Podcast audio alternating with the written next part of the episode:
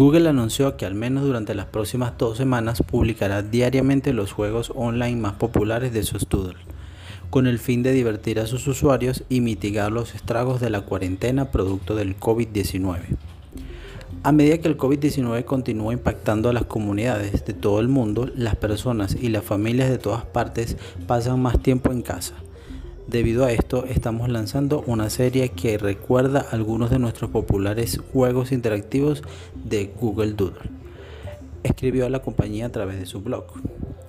De los 10 juegos interactivos que serán habilitados, ya estarán disponibles Coding for Carrots y Cryet de igual forma, los usuarios pueden acceder por medio de este enlace y también a través de la cuenta de Google Doodles en Twitter.